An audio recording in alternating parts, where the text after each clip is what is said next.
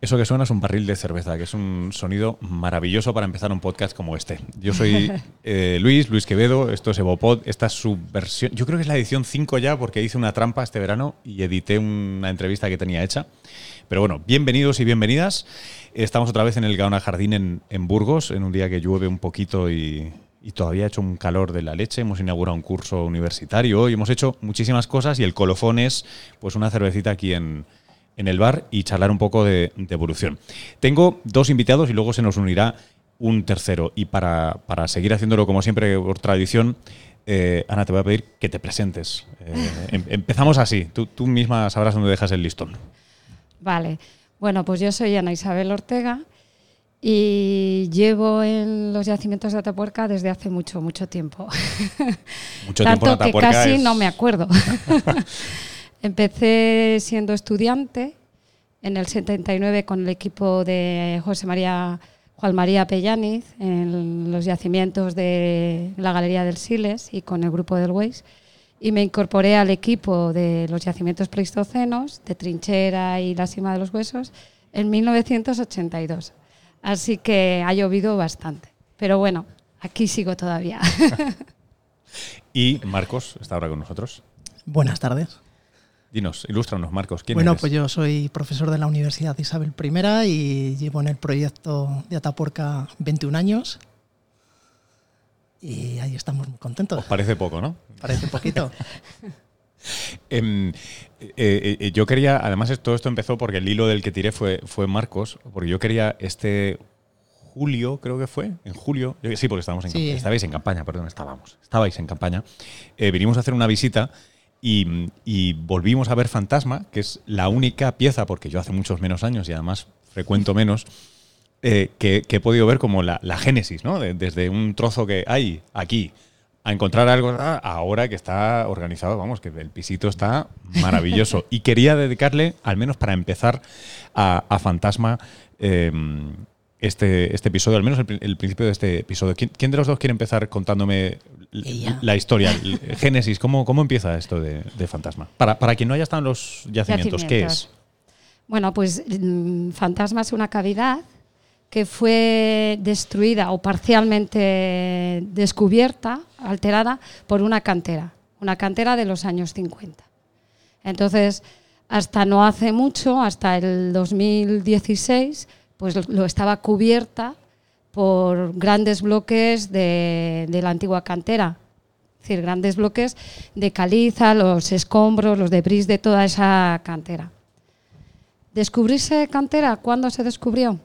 Pues mira, Emiliano Aguirre cuando vino aquí en el 79 encargó al grupo del Waze que hiciera una revisión y que buscara un catálogo de todas las cavidades de la sierra.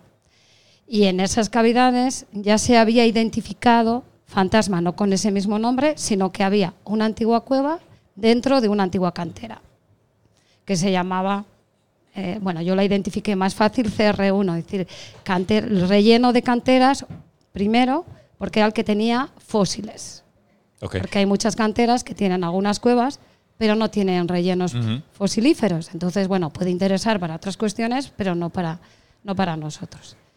Entonces, así ya empezó. Luego ya se fue prospectando para ver si había eh, qué tipo de fósiles había y ya en el, en el 87 eh, Enrique Gil, que era el paleontólogo del equipo, que estaba con Emiliano, venía de la Universidad de Zaragoza, ya hizo unas pequeñas prospecciones y encontró que había fauna de Pleistoceno medio. Posteriormente. ¿Eso para los no especialistas qué es? Bueno, pues eran ratoncitos y pequeños animalitos de hace más de 120.000 años, entre 120.000 años y los 500.000 años. ¿vale? Gracias. Eso es lo que, lo que había.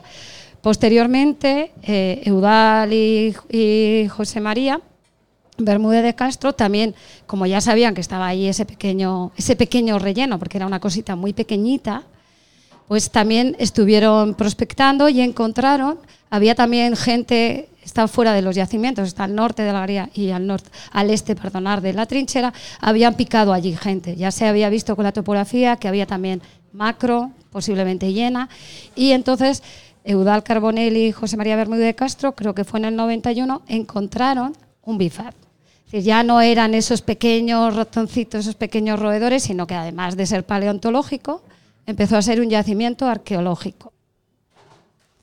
Y bueno, y luego ya... 91, me has dicho. En el 91. Y, y esto empieza en 2016, la, la Claro. etapa de ahora. Es que... Pues eh, lo tomáis Atapuerca- con calma, ¿eh?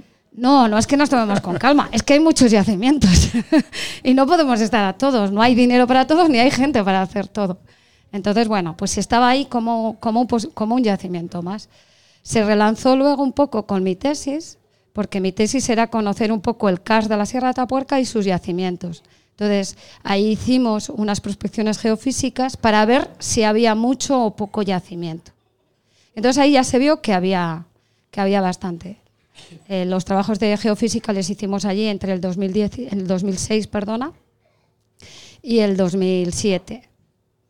Y cuando ya vimos que ya estaba, bueno, pues ya llevábamos muchos años, o se llevaba muchos años en el equipo, y ya se estaba planificando abrir nuevos yacimientos. Entonces ya sí que empieza a entrar este yacimiento, que ya se sabe que tenía micro, de hace 300.000 años, entre 300 y 500. También se sabía que había industria lítica importante, por lo menos había un bifad y algunas lasquitas, que había macro.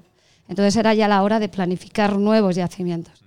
Y en esa nueva planificación, pues con la tesis de Lucía Bermejo, ya nos centramos en el reconocimiento de las entradas, de nuevos yacimientos. Entonces ya volvimos a hacer ahí unas nuevas prospecciones geofísicas, esto ya fue en el 2015, y ahí ya se vio que había, que había mucho, Estaba caramelo ya la cosa. que ya está. Entonces, del 2016 y 2017, se dedicó a limpiar toda la escombrera del- de, de la cantera, que han sido muchos, muchos metros cúbicos de, Sí, sí, de escombros, de- claro. Toneladas de, de- Ujú. de bloques de caliza. Ujú.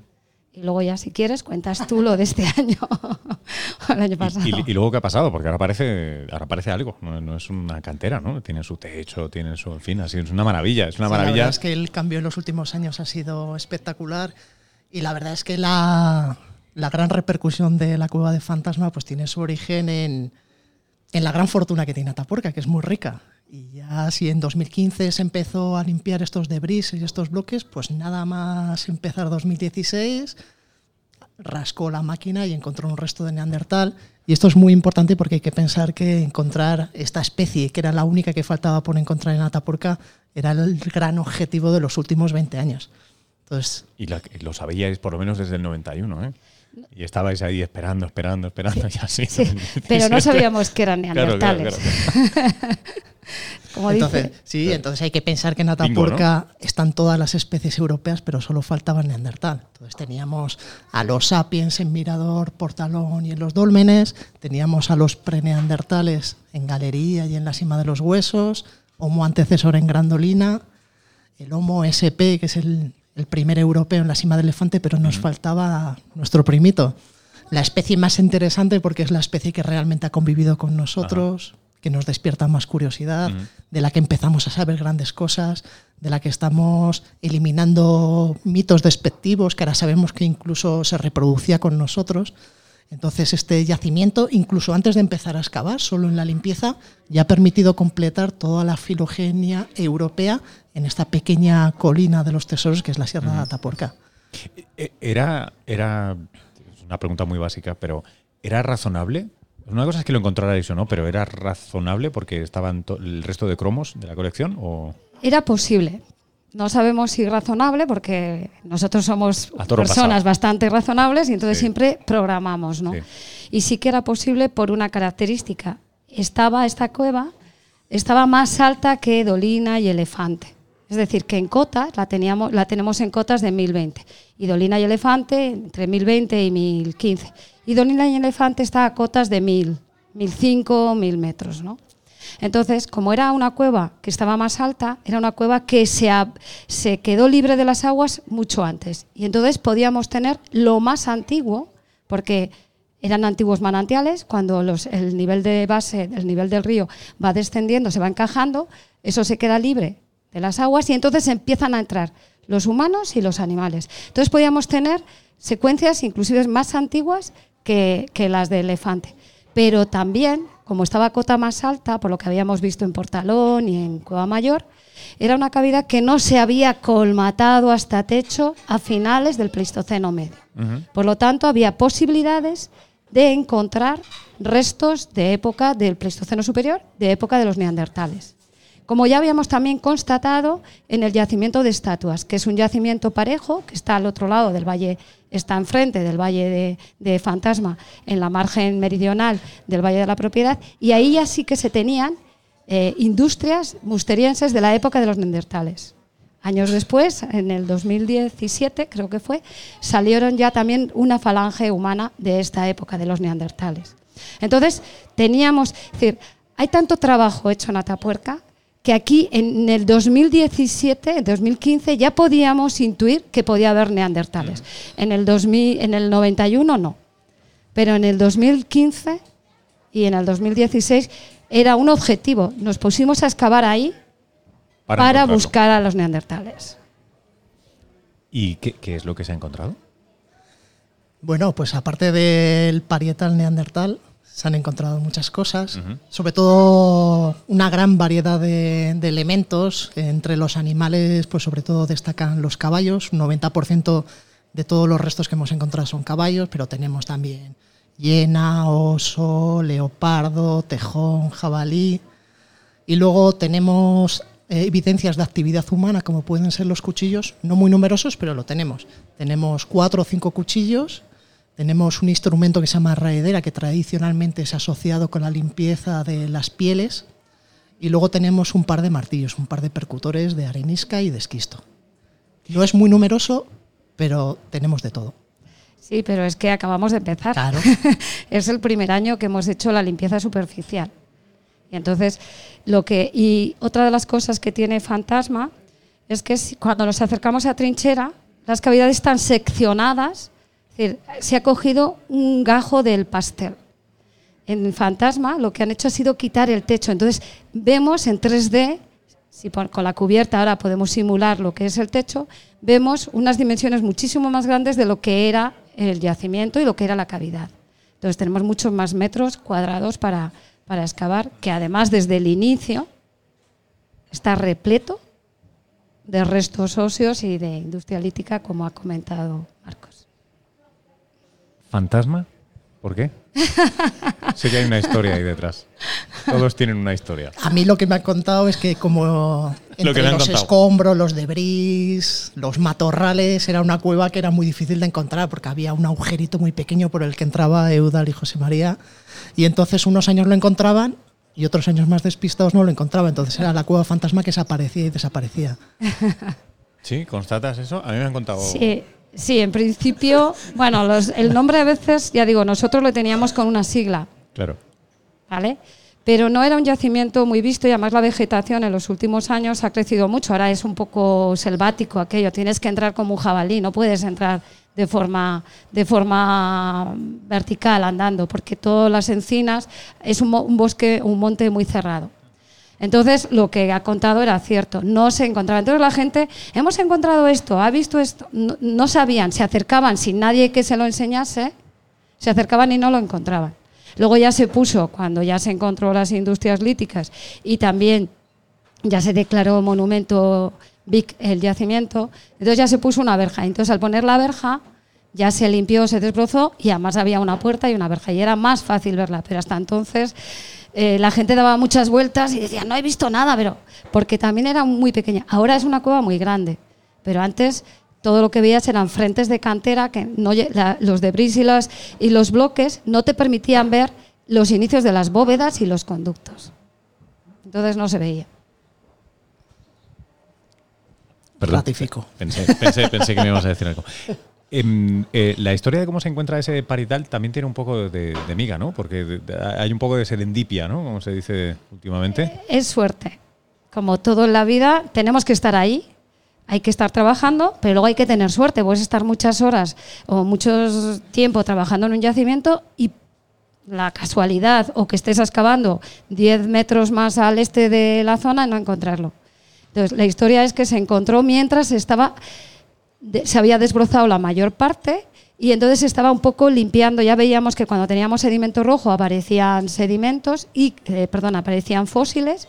Entonces, mientras estaba con la máquina poco a poco quitando las últimas capita- capas perdón, de, de bloques y demás, ahí es donde salió, con la máquina. Entonces fue el de la máquina que dijo, oye, ahí hay Con una la cosa. pala, ¿no? Sí, con la pala, con la Ostras. máquina excavadora, porque estamos hablando de bloques calizas a veces muy grandes y otros pequeños. ¿eh? Como estamos acostumbrados a veros con un destornillador y un pincel y lo de la pala a mí me impresionaba mucho. Hay una amplia diversidad de instrumental, desde el material El- el de rango. dentista hasta la retroexcavadora.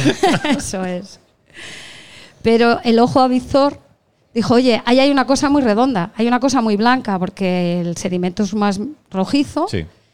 Y las calizas eran blancas, pero con arista era roca. Claro. Y entonces había como una cosa redondita, entonces ya se vio en el momento que la pala dijeron, oye, ahí hay algo. Entonces ya fueron y, y, bueno, Pep Alberdú, que es un colega nuestro que además es codirector junto conmigo del yacimiento y con Marquitos también, con Marcos, perdón. Entonces, bueno, ahí ya lo vio y se identificó en el momento. Y entonces eso también es suerte. Y es como decía, como decía Marcos, el yacimiento es tan excepcional, es tan excepcional, que todos los yacimientos que se están excavando, todos, tienen restos humanos de diferentes épocas. Y eso no se encuentra en ninguna, parte, en ninguna otra parte del mundo. Ya no de Europa. Es que si nos tuviéramos que ir a comparar este yacimiento con algún otro, nos tendríamos que ir, por ejemplo, a la garganta de Olduvai. Pero es que allí son muchos kilómetros. Aquí, entre un yacimiento y otro, apenas hay un kilómetro, kilómetro y medio. Todas las entradas de cuevas, todas tienen yacimiento y todas tienen restos humanos. Eso es excepcional. Por eso es patrimonio de la humanidad. Qué maravilla. Eh, mm, bueno, claro, si habéis encontrado algo no me lo vais a decir porque estará embarcado y estará, estaréis estudiándolo y luego el paper luego tal. Así que no os haré esa pregunta que es muy estúpida. Pero, hipotéticamente, ¿qué, os gustaría eh, sacar de, Fantasma por lo que sabéis? No sé si se, han- se ha hecho ya, no, sé cómo es el término técnico, pero si se ha, si se ha hecho por, eco, por resonancia, ver cuál es la estructura interna debajo del sedimento, etcétera. O sea, eh, los planes de lo que probablemente haya allí. Si hablamos de deseo, el único gran tesoro que nos faltaría por encontrar en Atapuerca sería fuego, fuego paleolítico. Fuego paleolítico. Fuego paleolítico. Una barbacoa de neandertales. Entonces eso sería, sería perfecto. Pero vamos, también tenemos que pensar que lo más importante de Fantasma es que completa cronologías que no teníamos, por ejemplo, en los yacimientos de la trinchera. Ajá. Eh, en la trinchera tenemos Cima del Elefante, Galería y Grandolina. Y estas cavidades hace más o menos, vamos a poner 150.000 años, se rellenan de sedimento, entonces se cierran al exterior, ya no puede entrar el ser humano y no nos puede dejar sus evidencias culturales. Entonces había un hiato entre los 150.000 años y vamos a decir la prehistoria moderna en la que teníamos muy poquita información en Ataporca. Y es la cueva del fantasma la que va a venir a completar este periodo tan relevante. Y luego ya si encontráramos fuego, un campamento de neandertales que pudiéramos estudiar bien los comportamientos culturales de esta especie, pues sería magnífico. Podemos pedir también encontrar ADN en el sedimento, se han tomado muestras, ¿por qué no? Porque ese parietal eh, es un parietal y ya, no, no, no tiene nada. ¿Necesitáis hueso largo para, para buscar ADN digno o en otro tipo, en huesos planos también se puede Sí, también. extraer? En Denisova es una falange. Sí, es una falange, por eso. Se puede encontrar. Se hacen virguerías ahora mismo. ¿eh? Sí, Con- el pro- el- para que se encuentre ADN, el hueso ti- tiene que haber conservado el ADN. Y si por, ca- por, las, por las cuestiones ambientales ha perdido, pues entonces no. Pero ADN se puede encontrar de cualquier parte de, de los huesos. Hay huesos que son más fáciles de que conserven los dientes, por ejemplo, que es más fácil que conserven las, las proteínas para poder tener ADN, pero cualquier hueso es factible de conservar ADN. De hecho, ahora para encontrar ADN no hace falta ni tener huesos. En el propio sedimento se pueden encontrar cadenas de proteínas y puede identificar el ADN y en Europa se ha conseguido y en Fantasma el año pasado vinieron unos especialistas alemanes y han tomado muestras y a ver si suena la flauta. Las condiciones de conservación eh, conocidas son propicias para algo así o, o es más Sí, una de las cosas que tiene Atapuerca es que las cuevas tienen un ambiente muy constante. Entonces, como tiene esas constantes en humedad, en temperatura, en CO2, y además tiene ausencia de luz, hace que se conserve todo lo que haya entrado en una cueva se conserva excepcionalmente. Por eso también se nos conserva el arte rupestre, que es mucho más frágil.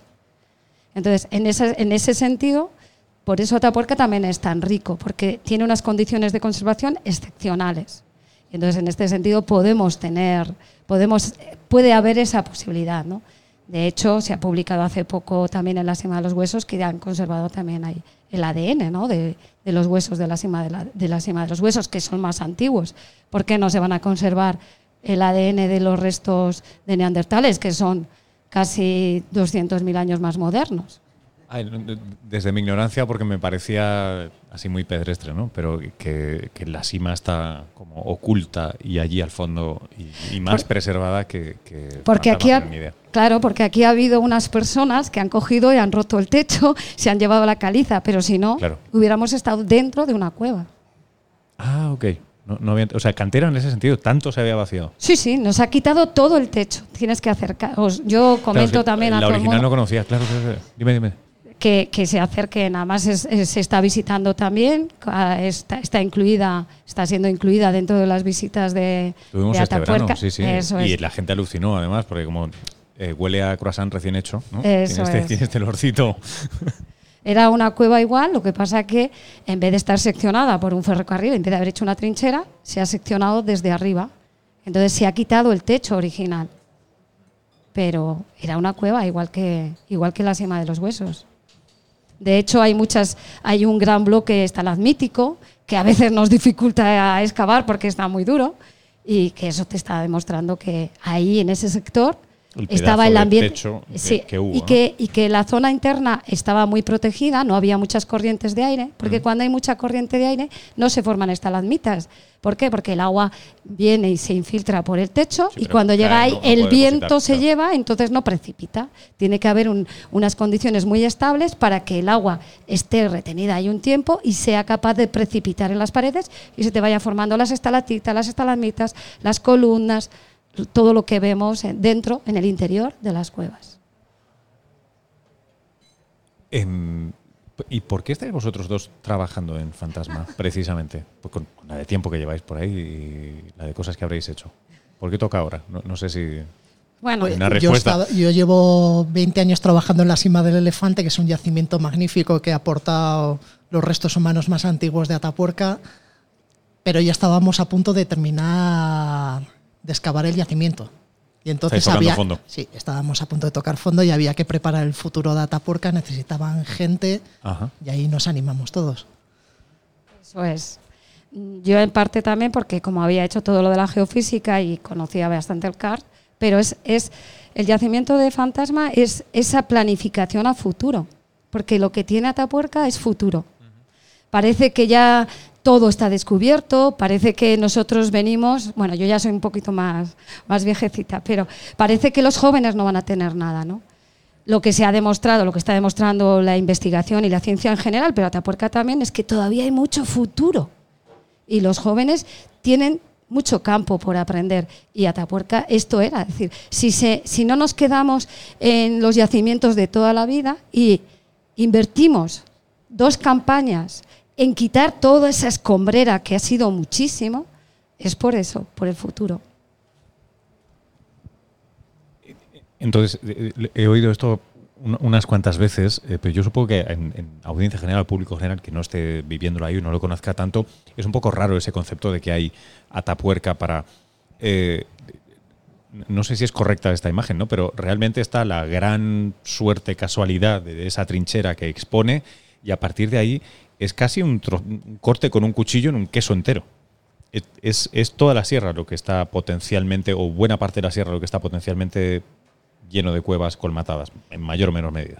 No exactamente, es ah, la parte sur-oeste de la sierra. Ok. Es decir, donde estaría el Valle de Balón, donde se aparcan los coches. Sí. La sierra está dividida en dos montes, ¿vale? Mata, la, Mata Grande y San Vicente. Estaríamos los yacimientos están en las cavidades que estaban en San Vicente, en la ermita de San Vicente, que está justo, bueno, las ruinas están justo en la cumbre, y además en la ladera occidental. ¿Por qué? También el origen de estas cuevas es excepcional. Como dicen los ingleses, lo que ocurrió es que hubo un pirateo de las aguas del Arlanzón que van a dar al pico. Que salen en unas fuentes, unas antiguas fuentes, Sí. y estas antiguas fuentes van al pico. Y del pico vuelven otra vez al Arlanzón aquí en la ciudad de Burgos. Sí. Entonces, esa gran cantidad de agua que tenía el Arlanzón y que se ha desviado del cauce del Arlanzón ha hecho que tengamos unas cavidades muy grandes, porque cuando se acerca uno a trinchera, dice, pero si esta montaña es muy pequeñita. De los 937 metros de altitud que tiene el río Arlanzón a los 1085 que tiene la cumbre, no tenemos tanta montaña, es decir, no ha habido tanta nieve, no tenemos justo encima grandes glaciares que tuviesen aportado esa cantidad de agua suficiente para hacer esas grandes cuevas. Porque pa- para los que no conozcan esto, la manera en la que se forma el karst es, esto es básicamente una, no sé si lo, si lo quieres explicar Marcos o... Es, es Bueno, esta ella idea, es la gran masa, especialista, O por pero favor, final- explícalo, pero explícamelo para, para quien no sepa cómo funciona, ¿no? Tienes esa masa de, de- de agua. Por favor. Las cuevas se forman, el símil este de un túnel, pues las cuevas se forman porque por un lado entra el agua y sale, sale al exterior. Entonces lo que se nos forman son conductos, que además a veces tienen la forma freática, es decir, formas redondeadas, esas son las formas iniciales. Entonces este agua es un parte del cauce del Arlanzón, de las aguas freáticas que formaron el Arlanzón o que tiene ahora el Arlanzón, y que por unas casualidades eh, geológicas, porque hay una serie de fracturas, hay una serie de, de fisuras, en la Sierra de Atapuerca estaba rodeada como una, como una isla, entonces por una serie de fracturas el agua surge desde la parte inferior hacia, hacia arriba y, y cuando ya está ahí en la Sierra de Atapuerca quiere salir y como la sierra es muy pequeñita, sale hacia el oeste. ¿Por qué hacia el oeste y no al este? Porque el río Alanzón, que es el que está mandando, aguas arriba está al este en la Sierra de la Demanda y aguas abajo, que estamos Burgos, es donde va tirando, donde va tirando el, cauda, el caudal. las, las cavidades se forman en la parte de arriba del nivel freático, donde hay movimiento capaz de erosionar las calizas. Y entonces, en un principio son nacederos del pico o surgencias del pico o fuentes. Son las fuentes del antiguo pico. Por eso cuando aparcamos en el parking vemos un valle muy ancho. Y si miramos hacia atrás, no tenemos montañas, no, tenemos, no estamos en los Pirineos, ni en la Sierra de la Demanda, ni en, ni en picos, Es, ¿no? es muy amable el paisaje. es muy amable y muy chiquitito. Si le llamamos sierra, no es porque tenga una gran un volumen, sino porque geológicamente son calizas cretácicas que están plegadas. Por eso se llama sierra. Si no le llamaríamos mota o le llamaríamos páramo. Colinilla. O vamos, colinilla, una, colina, sí. Cuando lo traducimos al inglés, que a veces no tenemos esos términos, lo llamamos colina, la gil Claro, de, la, claro. de Atapuerca, porque la montaña es muy pequeña. Pero estas aguas vienen desde abajo por las fracturas y salen, salen en el, en- en el aparcamiento. ¿no? Y estas sur- grandes urgencias nos dan esos grandes volúmenes. Cuando vas allí dices, pero esto, esto hay aquí. Y por eso hay tan, son tan grandes las cavidades y por eso tenemos tantos metros de sedimento que, como bien dice él, han sido ocupados.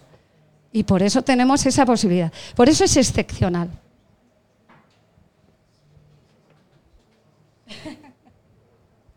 Em, todo esto venía de que te había hecho una pregunta originalmente que se me ha que se me ha ido completamente, que era cómo se formaba el CARS y por qué en esta zona y no otra, pero igualmente, aunque solo sea en esta región de la sierra o del conjunto de colinas, em, hay muchísima hay muchísima zona todavía por, por explorar o, o- o- o De no. cavidades sí. Eh, A eso, a eso, a, eso voy. O sea, todavía, porque uno Unos- cuando hoy día pasea por la trinchera, si gira la cabeza para el otro lado, todavía parece que hay ¿no? trocitos del, Sí. del queso de gruyere ahí expuestos. Una de las cosas que también queremos y que, y que yo estoy especialmente interesada y estamos haciendo, queremos pinchar la continuidad de los conductos de Dolina y de Elefante y de Fantasma. Porque ahora cuando entramos vemos a mano derecha por la entrada típica, ¿no? A mano derecha están los yacimientos, estáis todos currando, están los vanes, está todo fantástico, y a la izquierda hay ni idea, para los que no sabemos, solo hay trozo de pared, pero por ahí seguirían naturalmente las cuevas. Sí, enfrente de Dolina está Penal, un yacimiento que se excavará en un año o dos años. Eso parece. Y eso sería la continuidad de Dolina. Enfrente de Elefante está el yacimiento, que ya no lo hemos identificado porque es el mismo, que es el que tenemos los niveles por arriba. Y luego nos falta andar, porque hacia el interior las entradas se colmatan como un cono. Llegará un momento en que ese cono va a estar como nos ocurre en, en Elefante, una de las cosas, de Elefante, perdona, en Fantasma. Una de las cosas interesantes es que cuando vas, cuando estamos excavando en la margen izquierda de Fantasma, donde estamos haciendo el sondeo, todo casi está colmatado hasta techo. Y cuando estamos excavando en la zona central, donde lo lleva Marco, Marcos, perdón, casi no hay sedimentos. Estamos excavando sedimentos de colmatación. Estamos excavando sobre la superficie que pisaban los neandertales. ¿Por qué? Porque ya había una bóveda y el, el cono de rellenos hacia el interior Entraba, claro. llegó ya a no poder colmatar, ya la pared del techo ya no le dejaba y entonces empezamos a entrar por una galería. Y yo lo que quiero encontrar es esas galerías, porque unos conductos tan grandes no se nos pueden acabar, no son simas, no son pozos, son galerías y tienen que tener desarrollo hacia el interior. Y eso todavía no lo hemos encontrado. Es así, esto es una realidad geológica. Sí, es como la cima de los huesos está dentro de Cueva Mayor. Sí. Cueva Mayor tiene 5 kilómetros, más ¿Cinco o menos. kilómetros? Entonces, yo quiero encontrar esos otros 5 kilómetros de dolina y de galería. Ostras, que entonces es enorme potencialmente de fantasma. Fantasma y dolina y galería. Sí, sí, el- eh, claro. Las tres, porque cuando digo 5 kilómetros estoy hablando de la Galería del Siles, de la Galería Baja, de la Galería de las Estatuas. La Galería Baja es la que da a Elefante, de la Galería del Silo, que es la que da a la cima de los huesos, y de Cueva Mayor. Es decir, que son varias cuevas conecta- interconectadas hacia el interior, en los conductos. Y eso es lo que nos falta por encontrar, pero lo encontraremos. Una, una pregunta eh, tecnológica. Eh, como esto está muy fresco, ¿no? empieza 2015, 16, 17, eh, ¿cómo de distinto ha sido el proceso de empezar eh, o, desarrollar un yacimiento ahora, sobre 2015, a otros que hayáis hecho hace 15, 20 años? Bueno, yo en Ataporca es la primera vez que comienzo la excavación de un yacimiento, es un, privilegio, entonces van a conocer a cómo se empezó en otros yacimientos, pero ahora pues se cuenta con muchos más medios, nada más empezar. Este primer año hemos empezado con la excavación en extensión ya teníamos preparado el techo, teníamos preparado los andamios, teníamos preparadas las estaciones totales para tomar todos los registros de todos los, materiales. Antes pues era todo mucho más manga por hombro, mucho más complicado. Ahora podemos disfrutar de todos los de todos los privilegios que se han ganado con, con la gente que lleva excavando 30, 40 años en, en Atapuerca. ¿Cómo- ¿Cómo era, ¿Cómo era antes? Claro, yo es el primero que he visto también y me ha parecido como súper limpio. O sea, vamos, con los arquitectos de la casa, todo magnífico. Es que ya tenemos el apoyo, el apoyo institucional. Que necesitas un andamio, bueno, pues sacan los recursos, se hace, tenemos el apoyo del equipo, es decir, el saber del equipo, ¿no? Lo que ha comentado Marco, es decir, ya sabemos andar. ¿Cómo era al principio? Pues al principio no se tenía a veces el apoyo de la comunidad. Bueno, al principio no había ni comunidad, porque en el 78 no existían todavía las autonomías. Pero eh, desde Madrid teníamos se tenía el apoyo de Emiliano Aguirre. Cuando Trinidad de Torres excavó en la cima de los huesos, venía buscando osos en trinchera, tenía permiso para trinchera. Y la gente del grupo le dijo, pero si tú quieres buscar osos, aquí en trinchera está muy bien, ya se conocen cosas, pero osos puedes encontrar uno. Si quieres osos, osos, ve a la cima de los huesos. Pero la cima de los huesos estaba en Cueva Mayor y el, permiso del yacimiento de Cueva Mayor lo tenía Pellaniz, que es profesor de la universidad, era profesor de la Universidad de Deusto, que estaba excavando el neolítico y el bronce de, de Cueva Mayor, de Cueva Mayor, del Portalón y la Galería del Siles. Entonces a Pellaniz le dejó con su permiso le dejó entrar a la cima de los huesos y allí encontraron muchísimos osos, que era lo que él estaba buscando, que estaba haciendo su tesis sobre los osos, de las osos que habitaban las cuevas, y encontró la primera mandíbula. Es decir, que ahí ya había dos equipos trabajando, pero bueno, como a veces las personas somos muy buenas, pues se colaboraron bien y entonces vino Emiliano Aguirre y solicitó el permiso de excavación al ministerio para trinchera y también la cima ¿Eso cuándo es? en el 78. 77 lo pidieron, se les concedió y se empezó en el verano del 78. Pero faltaba ahí mm, lo que quizás ha faltado, porque es el apoyo de, de- de los investigadores de la ciudad, vamos a decir. Estamos nosotros, pero casi como personas, eh, personas individuales. sí. Pero eh, al principio eh, Emiliano Aguirre siempre tuvo la idea de que desde la Universidad de Burgos, que entonces no era universidad, era colegio universitario, dependía de Valladolid, siempre hubiese eh, un arqueólogo que apoyase y que dirigiese los trabajos. Y de hecho estuvo muchos años, unos cuantos años, estuvo Miguel Ángel Arnaiz, que estaba en el colegio, antiguo colegio universitario de Burgos, pero no, no se involucró. Luego estuvo Soledad Corchón, de, de- la Universidad de Salamanca, pero casi más haciendo un favor que hubiese alguien de la comunidad en un yacimiento que además era paleontológico. Y llegó ya un momento en el que Eudal Carbonell, con el cambio ya de, con el cambio de dirección, cuando se jubiló Emiliano y empezaron ya el equipo actual, Eudal Carbonell, José María Bermúdez Castro y Juan Luis Arzuaga, cuando ya, ya había un arqueólogo, no era de la comunidad, pero ya había un arqueólogo y ya entonces no se, no se involucró los, los investigadores que tenían puesto de trabajo fijo, vamos a decir. Porque luego burgaleses se han involucrado muchos. Ciudadanos de a pie, quieres decir. ¿no? Ciudadanos de a pie y estudiantes de arqueología y, de, y de biología. Es decir, gente, ciudadanos. de- tam- también teníamos, me acuerdo en aquellos años, que había gente voluntaria. Había un, creo que se llamaba José Luis, que le llamábamos el. el- bueno, ahora no me acuerdo. Ah, bueno, no me- ya me acordaré cómo le llamábamos. Y entonces venía todos los veranos, era una persona que se había jubilado y nos acompañaba y hacía, era un excavador más. Como ahora tienes muchos voluntarios, pero en aquel momento éramos un equipo de 15 personas. Una pregunta antes, eh, no sé quién de los dos citaba Old Dubai, ¿no? El Castle. Em, si no recuerdo mal, igual ahora me pata total con la historia, pero eh, la exploración en el Dubai es, es pre-data a- al, al desarrollo de Atapuerca, ¿no? Sí, sí, porque Por- Emiliano Aguirre había estado excavando Sí. con Clark Howell eh, Em- allí en Old Dubai. ¿Por qué ese decalage? ¿Por qué esa diferencia? Porque aquí empezamos un poquito más tarde. En algún lugar había leído que estas cuevas eran conocidas desde hacía mucho tiempo. Pues quizás por la situación económica del país. Pregunto, pregunto, Sí, si sí, era o sí. sea, falta de desarrollo académico o de interés o de... o No, si- y que no teníamos los recursos. El país no tenía los recursos Ajá. para hacer todas estas investigaciones.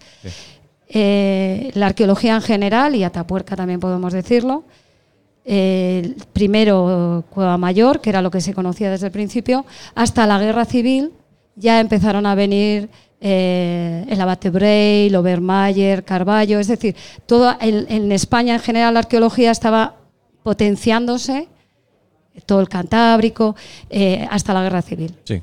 y la guerra civil truncó el país, pero en todos los completamente, aspectos, ¿no? completamente.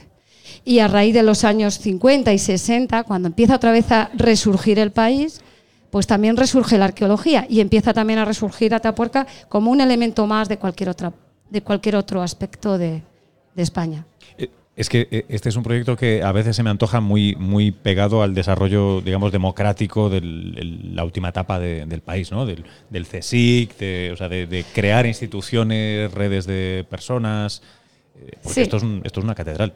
Esto es una catedral y aquí los primeros descubrimientos ya en trinchera fueron en, en el 62, se excava desde la Universidad de Salamanca en el 64 y en el 66. Hay falta de apoyos, pero es que también la situación del país no, no lo permite.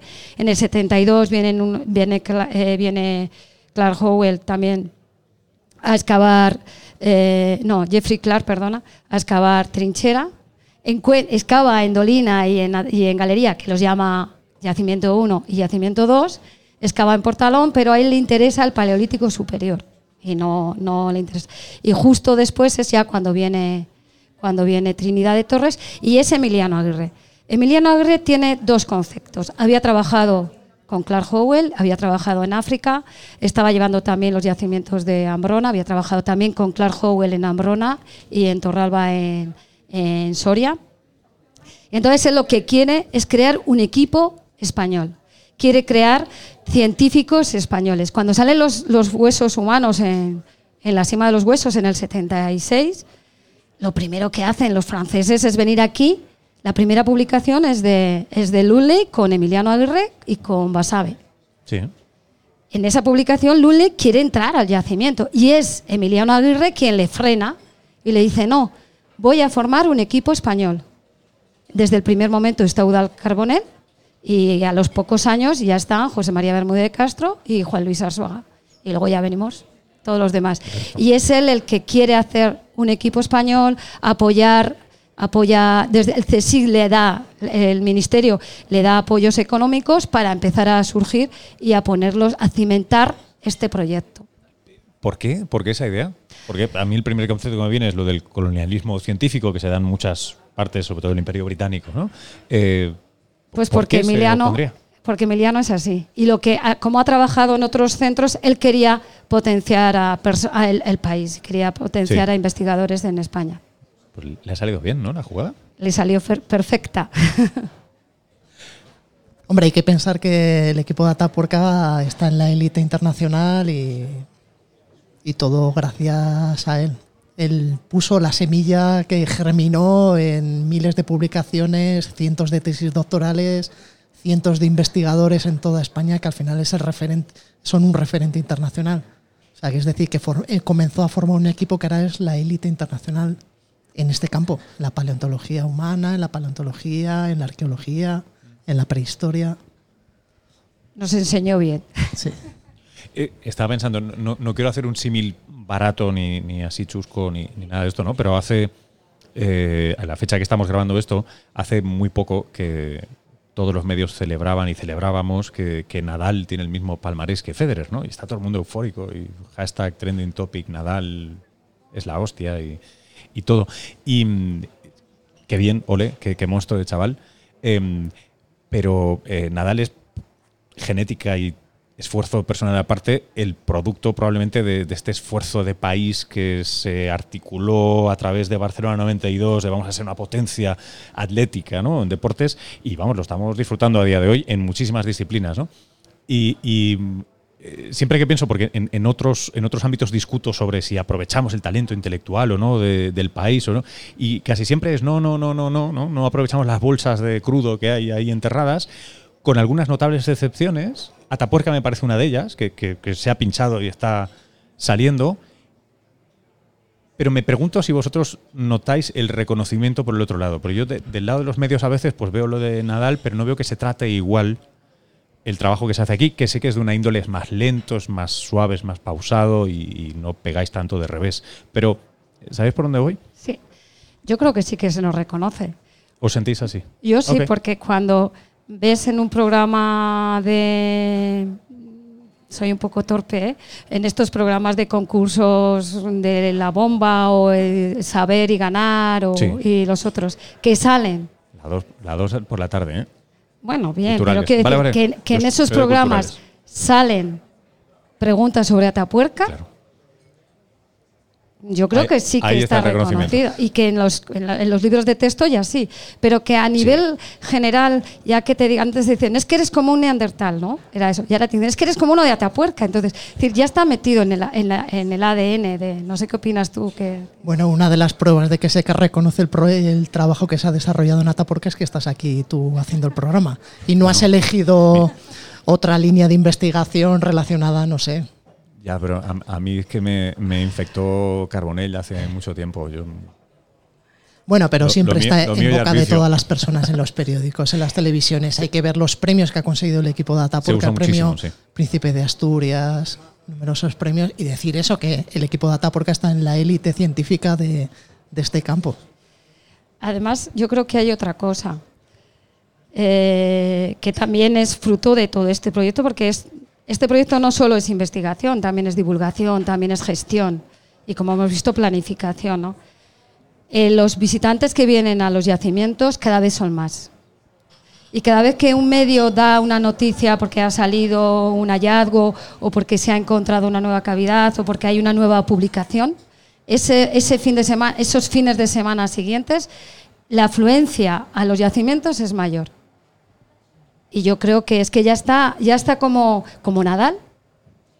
Ya está ahí, todo el mundo se siente orgulloso de tener a Tapuerca en, nuestro país. Es decir, yo al principio, hace tiempo, sí que notaba que venían, te estoy hablando de los años 80, ¿eh? 80 y muchos, 90 y pocos, que venía mucha gente, alguna gente extranjera venía a ver solo los yacimientos de Atapuerca.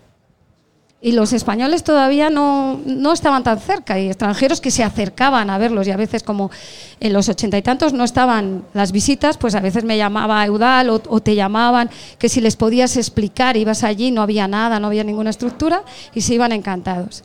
Al yacimiento está, crudo. El crudo, cual, sí, claro. es casi como está ahora. Lo único que yo siempre les decía dos cosas. Pues nosotros somos Homo sapiens, es decir, tenemos mucha imaginación. Os vais a creer lo que yo os voy a contar. Y yo os voy a contar esas piedras y esa tierra que no, que no sabéis descifrar. Bueno, pues yo, nosotros, los, los, guías, nosotros mismos, tú has estado también mucho tiempo, lo que haces es descifrar esos sedimentos para que la gente lo entienda. Y entonces eso era un poco duro. También costó un poco al principio que la Junta de Castilla y León apostase del todo por el yacimiento.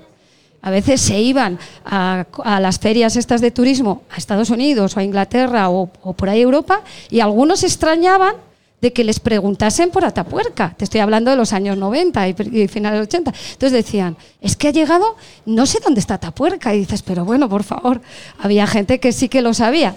Entonces eso ya no ocurre. Ya es la propia Junta la que claro. ha dado. Sí, sí, no, lleva ya mucho tiempo. Sí, sí, sí, sí, pero eso es lo que al principio quizás costó.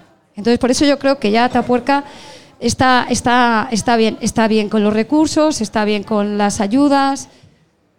En la crisis nos han recortado como a todos, pero quizás un poquito menos que, que a otros equipos o a otras áreas, ¿no? Hemos podido sobrevivir la crisis y eso es un apoyo por parte de, del Estado, de las autonomías, de la población, de todo. Hombre, todos nosotros, todos los miembros del equipo de investigación de Ataporca, aparte de trabajar en Ataporca, trabajamos en otros yacimientos de, vamos a decir, de menor entidad o de menor tamaño, y entonces podemos comparar. Podemos comparar cómo se valora Atapuerca, cómo se administra de recursos Atapuerca, cómo se financia Atapuerca. Entonces Atapuerca está muy valorada y no nos podemos quejar mimada y bien, pero vamos, da resultados. Sí, es lo que se han ganado a lo largo de 40 años, de trabajo muy duro, muy, muy duro y muy ingrato, porque hay que pensar que si el proyecto actual empezó en el 78, el gran descubrimiento internacional, el primero, fue en el 92, es decir, que han pasado 14 años a pico, pala, pico, pala, es que pico, vaya, pala. Pero vaya año, ¿eh? el 92. Hombre. ¿Qué tenía ese año? El Anus Mirabilis, eh, en fin. Eh, otro 92, por cierto, caigo ahora. Qué idiota. Eh, dos preguntas. Bueno, empiezo por la primera. ¿Y este modelo que ha funcionado también? Eh, además de tener la potra de tener estos yacimientos aquí con estas fuentes y este río y este... se, se, se, intenta, se ha intentado con éxito o no, o cómo trasladar, transponer a otras zonas de. ¿Vamos pues, a empezar del país? O? Como decía, todos los arqueólogos que estamos en Ataporca trabajamos en otros proyectos y, por ejemplo, se han desarrollado proyectos de primeros pobladores en Galicia, en Extremadura, en Cataluña se están excavando muchísimos yacimientos, la Boella, la Bris Romaní. No hay otro yacimiento igual que Ataporca pero el modelo, el trabajo y los resultados se están desarrollando en otros yacimientos también, en numerosísimos. Sí, también, y no solo por nosotros, es decir, por los miembros del equipo, sino que también otros equipos están copiando o mirando. Además, Atapuerca está mimada, pero también ha dado luz y ha, y ha dado visibilidad a otros yacimientos más pequeños. Es decir, que no solo es que tengamos los recursos, sino que también se ha apoyado a la arqueología y la arqueología ahora se ha puesto un poco en, en la cumbre. ¿no? Entonces, ha beneficiado a nosotros y a, y a, los demás. Luego, si nos vamos al extranjero, hay muchos eh, países o equipos que están reclamando cómo lo estáis haciendo, eh, cuáles son los pilares, vamos a seguir el ejemplo, vienen aquí a ver cómo se está haciendo, pero no solo lo que es la excavación, la gestión, la divulgación, sí, el, sistema, el, contacto, claro. el sistema Atapuerca, el contacto con la administración, esa, eh, está todo involucrado. Ya no se puede hablar de Atapuerca sin hablar de la administración, sin hablar de los investigadores, sin hablar de la divulgación, de lo que están haciendo, de la visibilidad al público a través de, de toda la prensa. Es decir, que, es todo un, complejo, un sistema, como se dice, muy grande que se está valorando desde muchos ángulos. Y luego la incidencia económica que va teniendo. Es decir, hay, eh, equipos en, Argelia que el yacimiento es romano, pero quieren ver cómo se está gestionando esto para ver cómo ellos, con un yacimiento totalmente diferente, lo pueden hacer, pero co- cogiendo todos los, todos los aspectos. ¿Cómo tiene que continuar? Eh, quedan pocos minutos, pero me gustaría saber qué, pintáis para los próximos cinco años, después del parital ese. Pues en términos científicos ya estamos planteando el futuro, se está excavando cueva fantasma, se va a excavar penal, se va a intervenir en las entradas de muchos yacimientos, por ejemplo en Galería de las Estatuas, porque como decíamos, pues estos son mínidos, no tienen fuego, entonces necesitan aprovechar la luz directa del sol, entonces las zonas más ricas de los yacimientos suelen ser las entradas. Entonces va a haber un plan para en los próximos años intervenir en estas zonas que se supone que son las más ricas. Pero yo creo que lo más importante que tenemos que hacer para el futuro es seguir haciendo lo que estamos haciendo ahora en este mismo momento. Divulgar para que la gente lo conozca, para que la gente lo valore, para que la gente lo respete y para que la gente lo conserve. Y asuma que ese tesoro que estamos descubriendo en Atapuerca es un tesoro de todos, porque por eso es un patrimonio de la humanidad. Entonces, ese es el futuro. Ellos, lo- la población lo quiere conservar, reclamar a las administraciones que invierta en ciencia, que invierta en tecnología, que invierta en patrimonio, en transferencia del conocimiento, y así podremos ir creciendo, y, pero con un crecimiento respetuoso. Pues como ha comentado él, el futuro, ¿cómo se ve? El futuro se ve en la juventud. Tenemos que poner eh, las bases para que se sigan descubriendo cosas, porque ahí están. Es decir, lo maravilloso que hemos descubierto y que cada vez yo me maravillo más es que todavía hay mucho por descubrir. Es decir, hay mucho para las nuevas generaciones y como la tecnología se ha democratizado, es también muy barato. No, es más barato seguir investigando. Entonces, hay futuro para, para cualquier ámbito, tanto para excavar como para investigar, para nuevos proyectos, lo del ADN, para colaborar con otra gente de otros países y, de, del nuestro, de nuestro entorno inmediato o nuestro entorno más, más lejano. Y el futuro es seguir trabajando. La suerte la tenemos, el hallazgo está, pero si no nos levantamos por la mañana, se pasa de largo. Y, una, última pregunta que es de, de ciencia ficción. Em, ¿Qué herramienta o técnica o algo así os gustaría, como dicen los gringos, ¿no? Wish into existence, ¿no? O sea, ¿qué, qué diríais? Es que, yo qué sé, hace 30 años nos hubiera encantado a más de uno tener un LiDAR, ¿no? Fantástico en mapear. Bueno, pues, ¿cuál es vuestro segundo LiDAR? Pues el mío es un tipo de LiDAR que sea capaz de traspasar toda la caliza y veamos esa cueva, el desarrollo de la cavidad. Es decir, algo que sea capaz. ¿Pero es físicamente plausible? Pues yo creo que sí, a lo mejor algún ejército por ya lo tiene. Lo tiene. Qué pena que siempre sea igual, ¿eh? Pero Pero, bueno, después lo que estamos viendo es que estas innovaciones, al cabo del tiempo, se, se desarrollan y Sí, se sí. democratizan y se, y se accede. y, de, y de hecho, con la locura de los coches autónomos, eh, la arqueología bueno, va a alucinar porque van a colapsar los precios del LiDAR y de muchísima tecnología asociada. O sea que es, es maravilloso, es maravilloso.